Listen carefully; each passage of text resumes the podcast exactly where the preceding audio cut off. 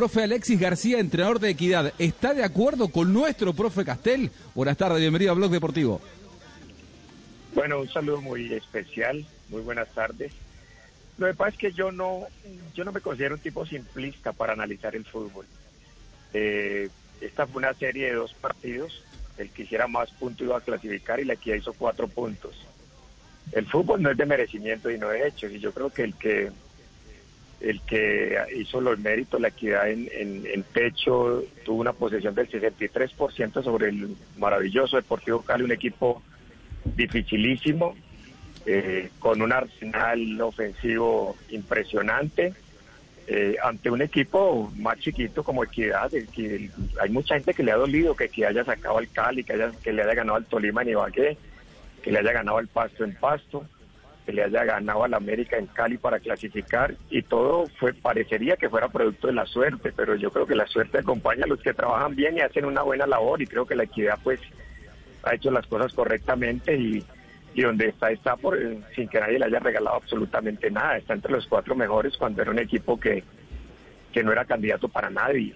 Eh, así es que yo lo único que puedo hablar del análisis es que el Cali es un equipo maravilloso, con grandísimos jugadores, juega bastante hermoso al fútbol, genera muchas opciones de gol, eh, tiene dos delanteros que son para mí de selección, Ángelo Rodríguez y, y John Vázquez, que los conozco, que los trabajé a nivel personal.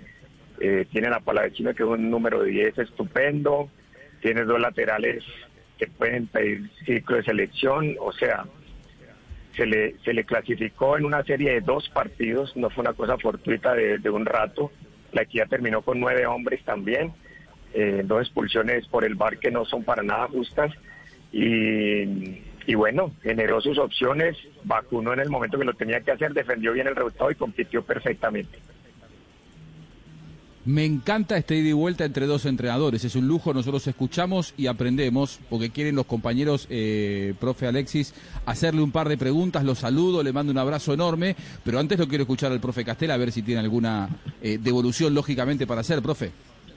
No, primero estoy totalmente de acuerdo con Alexis cuando dice que eh, Equidad llegó ahí por trabajo, por méritos, porque hizo una temporada muy buena porque lo he considerado un equipo que eh, no te regala cosas brillantes, pero te hace, te adapta a los, a los, al, trámite del juego. Es capaz de defender más atrás, es capaz de tener protagonismo, es capaz de este, contragolpear. Es decir, es un equipo que hace las cosas que tiene que hacer en su momento.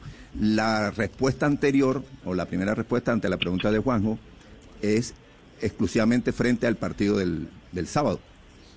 Eh, entiendo eh, desde la posición del entrenador que gana su partido, que clasifica, que la clasificación le entrega una mirada optimista y que resalta su trabajo, yo apenas estoy mirando un partido, comentando un partido en donde como no tengo ningún interés, entonces sí puedo hablar de méritos y de trámite y de acciones, ¿verdad? Es simplemente eso, quería decirlo, Juan.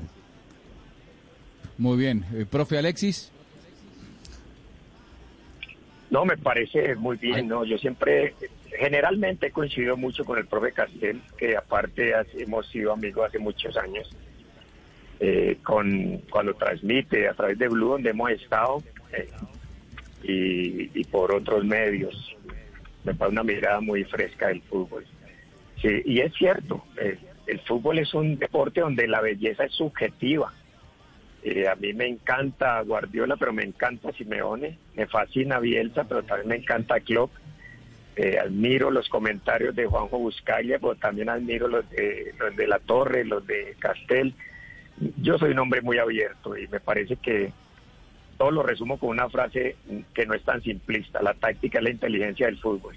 Y la equidad a veces ha sido eh, criticado por manejar muy bien la táctica, por, por jugar el juego a ganar, por jugarlo como se debe jugar. Es uno de los equipos más goleadores de este torneo. Y hay gente que te puede decir que es defensivo. Es uno de los equipos que más genera opciones de gol en el rival, tiene uno de los goleadores del torneo.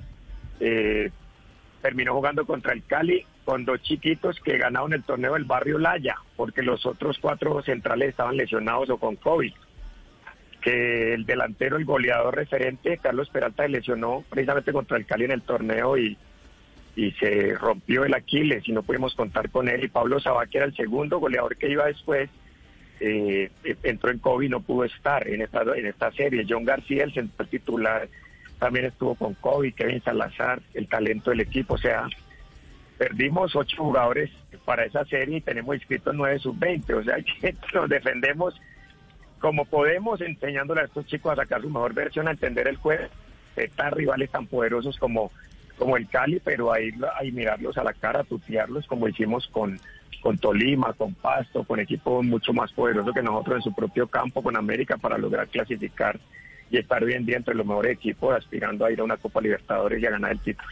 Profe, eh, ¿qué ha hecho usted con Matías Mier? Que lo pone en cualquier posición y en cualquiera le ha rendido. Incluso, como usted lo mencionaba, es el goleador del equipo y uno de los goleadores de la liga.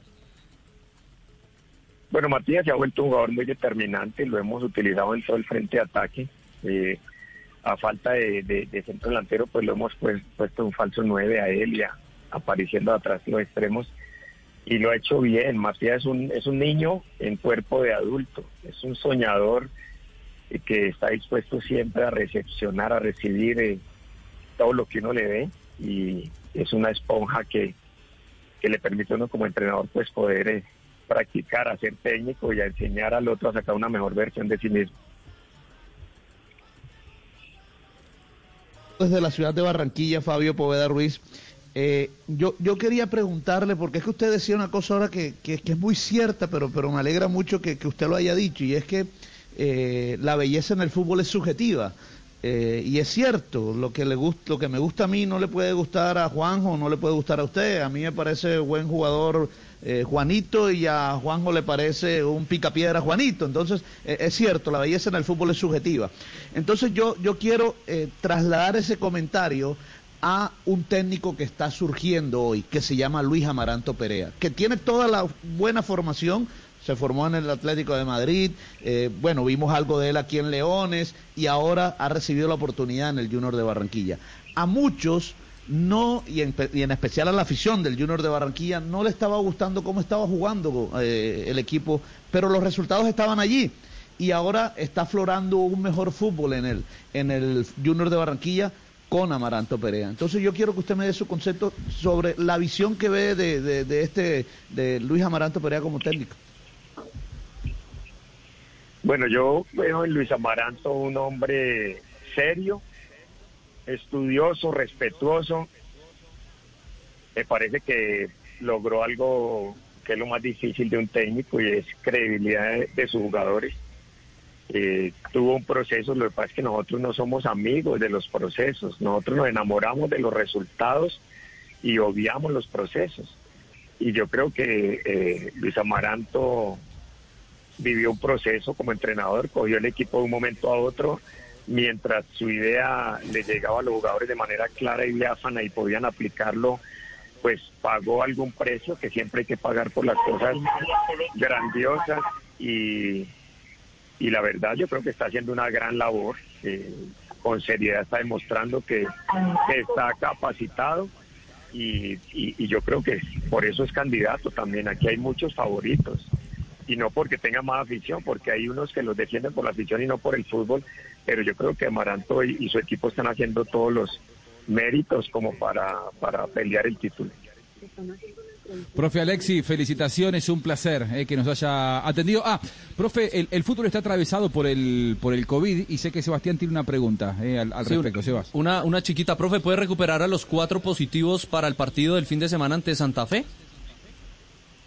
Sí, sí, afortunadamente ya se le hizo la prueba y salieron negativos y lógicamente perdieron 15 días de trabajo, pero, pero ahí empezaron a trabajar y nosotros nos podemos dar el lujo de, esperar cuando tenemos una nómina tan estrecha. O sea, a nosotros nos pasó algo similar a lo de Nacional. Tuvimos cuatro lesionados y cuatro eh, hombres con esto del COVID eh, y un expulsado como correa. O sea que ya con nueve hombres menos para un equipo como el nuestro era bastante para enfrentar a, al Cali y meternos a trincherarnos a esa guerra, pero afortunadamente salimos adelante y ya contamos con una mayor cantidad de jugadores. Muchas gracias, un abrazo Juanjo, me alegra mucho saludar. Abrazo grande. Eh, abrazo grande, profe. Un placer recibirlo aquí, eh, al profe Alexis García, técnico de Equidad, que el fin de semana dejó en el camino al Cali, nada más ni nada menos. Dos de la tarde, 48 minutos. Esto es Blog Deportivo.